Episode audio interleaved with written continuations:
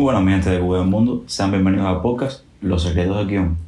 Hoy les vengo con una información interesante que deberían conocer sí o sí. De seguro deben estar cansados de oírme hablar tanto sobre Aristóteles. Y hoy les vengo a decir por qué. Hoy les vengo a mostrar lo que descubrió este hombre que revolucionó la forma en la que contamos historias. Y todo está escrito en un pequeño libro llamado Poética, que no me canso de decir que se lo lean y que lo estudien, como también deberían estudiar al que considero mejor escritor de, de todos los tiempos, William Shakespeare. Y es que Shakespeare basó su arte en lo que habló Aristóteles 1500 años antes de él nacer. Y hoy vamos a hablar de él. También él habló sobre estructura, sobre la importancia del conflicto, pero de eso ya hablamos antes. Y bueno, vamos a seguir hablando en otros capítulos, así que no hace falta entrar en, esos aspectos hoy. Vamos a hablar de las cosas eh, más importantes, sacando estructura y conflicto, de lo que habló Aristóteles en, ese libro. Pero primero, un poco de contexto histórico. Aristóteles fue enseñado por el filósofo griego Platón, pero Platón no creía en los escritores. Él decía que los escritores, quienes en aquellos tiempos eran llamados poetas, debían ser excluidos de Grecia, porque ellos tenían el suficiente poder para influir en la mente de las masas, pudiendo traer como resultado que se formara una revolución o que ocurriera un asesinato. Pero por suerte para nosotros, su pupilo, Aristóteles, era un hombre de mente abierta y dedicó su vida para demostrarle a Platón que la poesía y el teatro eran necesarias para la sociedad. Y por, y por ello, luego de terminar la- con las enseñanzas de Alejandro Magno, escribió el libro Poética. Un libro que originalmente estaba dividido en dos partes. Una parte analizando las tragedias de la Edad de Oro del teatro griego y otra para las comedias. Pero desafortunadamente solo la parte de la tragedia aguantó el paso del tiempo. Lo primero que tenemos que entender es que drama lo es todo. Drama para Aristóteles es conflicto, eh, es historia. Y ya sea lo que pensamos que hoy es la comedia o no, también lleva conflicto. Entonces, para él, el drama se divide en dos partes, tragedia y comedia.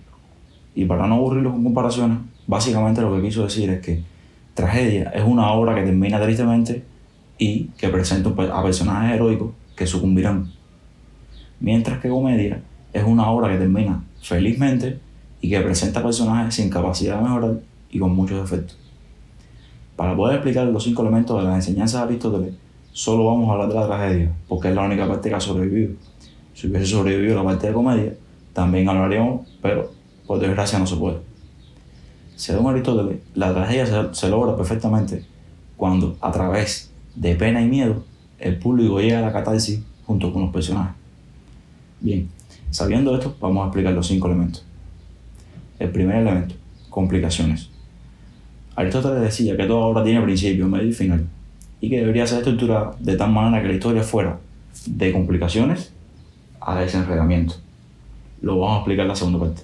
Pero complicaciones es básicamente lo que hablamos siempre aquí. Alguien quiere algo y otro se le interpone en el camino. Complicaciones son esos obstáculos, son esos conflictos por los que pasará el héroe para lograr su objetivo. Y como ya dijimos en el capítulo sobre el segundo acto, Aristóteles dice que estas complicaciones deben ser cada vez mayores.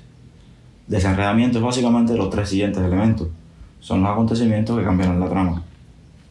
Entonces, segundo elemento, peripetea. La peripetea o giro es un cambio de circunstancias que, se da, que da vueltas al mundo del protagonista. Es el clásico giro de guion que según Aristóteles debe ser tre- extremadamente efectivo, pero no solo para la audiencia, sino para los personajes que lo experimentan. Ejemplo de peripetea en películas sería, spoiler, eh, en el sexto sentido, cuando Bruce Willis descubre que está muerto. Y en caso de una obra de teatro famosa, es en Edipo Rey, cuando Edipo y el público se enteran que a quien en realidad él había matado era su padre. Y además que se había casado con su madre sin saberlo también. Y según Aristóteles, la peripetea debería llevar al personaje al siguiente elemento. Tercer elemento, anagnórisis. Luego de ese giro o peripetea, debería llegar la anagnórisis o reconocimiento, que básicamente es la alteración de la conducta del personaje que lo obliga a hacerse una idea más exacta de sí mismo y de lo que lo rodea, influyendo así en la decisión que está a punto de tomar en el clima de la obra. La anagnórisis vendría siendo lo que, según lo que hemos dado, la crisis del personaje, cuando todo parece perdido debi- debido a este nuevo cambio de trama. Ejemplos de la análisis serían, en el sexto sentido, cuando Bruce Willis, al saber que está muerto, comienza a recordar todo y a aceptarlo. Y en el caso de Edipo es cuando acepta también estas revelaciones como ciertas. Lo que lleva al cuarto elemento, Pathos. Pathos representa una apelación a la emoción del público, a su empatía, provocando esos sentimientos que ya residen en él. ¿Por qué? Porque si trabajaste bien la empatía, cuando llegue el momento, verás cómo afecta al público, porque Pathos es más conocido como la escena del sufrimiento. Es la escena o secuencia donde vemos cómo le afectan a ese personaje la peripetea y la análisis. En el caso de cierto sentido, es cuando vemos a Bruce Willis despedirse de su esposa ahora que sabemos que está muerto y que no va a verla más. Y ahí es cuando el público experimenta esa tristeza eh, y se compadece del personaje de Bruce Willis. Y en el caso de Edipo, es cuando vemos a Edipo sacarse los ojos en símbolo de vergüenza por haber matado a su madre, a su padre, perdón, y haberse casado con su madre sin saberlo. Y esto le afecta al público porque, quinto elemento, catarsis. La catarsis es lo que Aristóteles y prácticamente todos los artistas que han existido y existirán creemos que es lo más importante. ¿Por qué? Porque la catarsis es la vocación de esas emociones en el público. Es el producto de los otros cuatro elementos que he hablado, uniéndose y dando un efecto climático en el personaje. Y que a través de ese personaje es que llega al público. Es cuando experimentamos tristeza, compasión, odio, amor, alegría, adrenalina, miedo. A través de ese personaje es cuando esa conexión con él llega al punto más alto y sentimos lo que él siente y experimentamos lo que a él le sucede. Es cuando nos quedamos con la boca abierta, cuando nos enteramos que Vader es el padre de Luke, que E.T. tiene que irse y dejar a Elliot, que Thelma y Luis deciden la muerte antes que la opresión, que Andy está por fin libre, o que Schindler podría haber salvado muchos más judíos. Y es verdad que Aristóteles solo habla de tristeza y compasión, y de que a través de la catarsis es que el público sale realizado y pierde ese deseo de asesinar o de traicionar o de cometer cualquier otra acción negativa.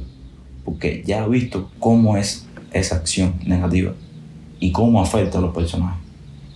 Y esta es la defensa de Aristóteles ante lo que decía su mentor Platón.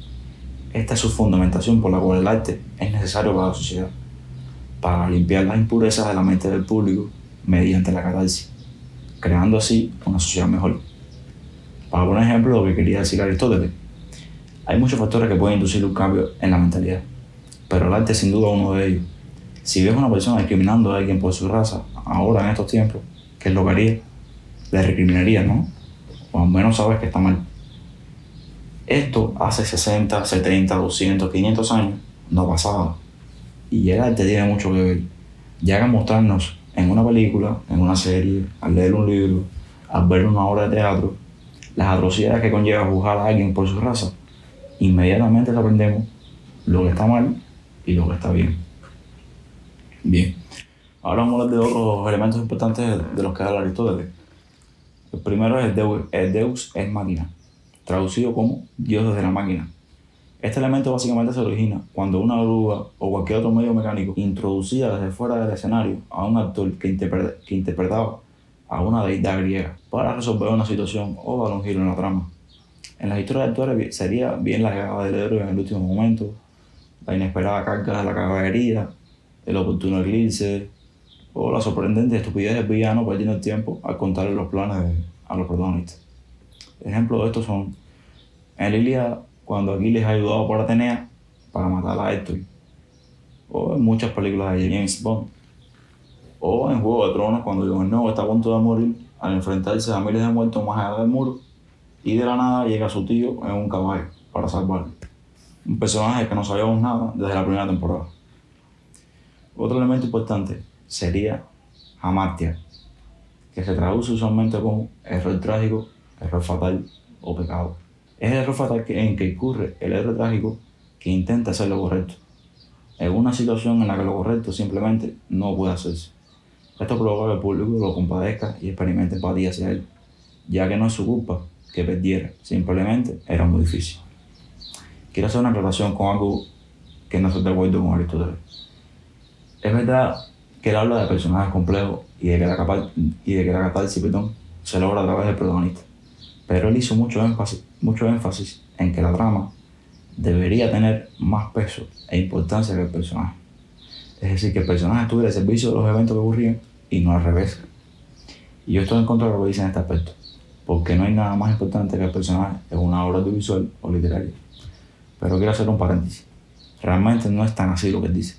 El problema, el problema es que en su tiempo las obras de teatro se enfocaban mucho en monólogos de personajes. Es decir, los actores se paraban y hablaban durante un rato sobre sus sentimientos. Y ahí fue cuando Aristóteles habló sobre lo que conocemos hoy como la primera ley de guionista. Narrativa es mostrar, no contar. Y describió que los personajes son sus acciones, no sus diálogos. Y esto es por lo que pidió menos monólogos y más decisiones. Bien, todos estos elementos han influido a miles de escritores de todo tipo y seguirán influyendo es el libro más exacto sobre lo que, en realidad significa contar una historia y que ésta impacte en el público de una manera que cambie su forma de pensar. Al final este es el objetivo del arte y este hombre que vivió hace 2500 años fue el primero en darse cuenta de esto. Por eso es el padre de la narrativa moderna y lo seguirá siendo para siempre. Espero les haya gustado. Mi nombre es Henry y nos vemos en la próxima. Saludos y.